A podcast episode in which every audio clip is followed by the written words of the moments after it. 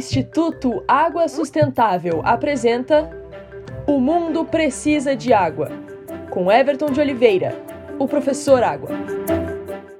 Num outro podcast, você descobriu, para sua grande decepção, que o Mar Morto não é um mar, mas um grande lago de água salgada. O Mar Morto é assim chamado de morto, pois a quantidade de sal ali dissolvido pode ser dez vezes mais que a média dos oceanos, que já são muito salgados. É essa a quantidade de sal que impossibilita a existência de vida aquática. Um mar sem peixes é um mar morto. Daí seu nome.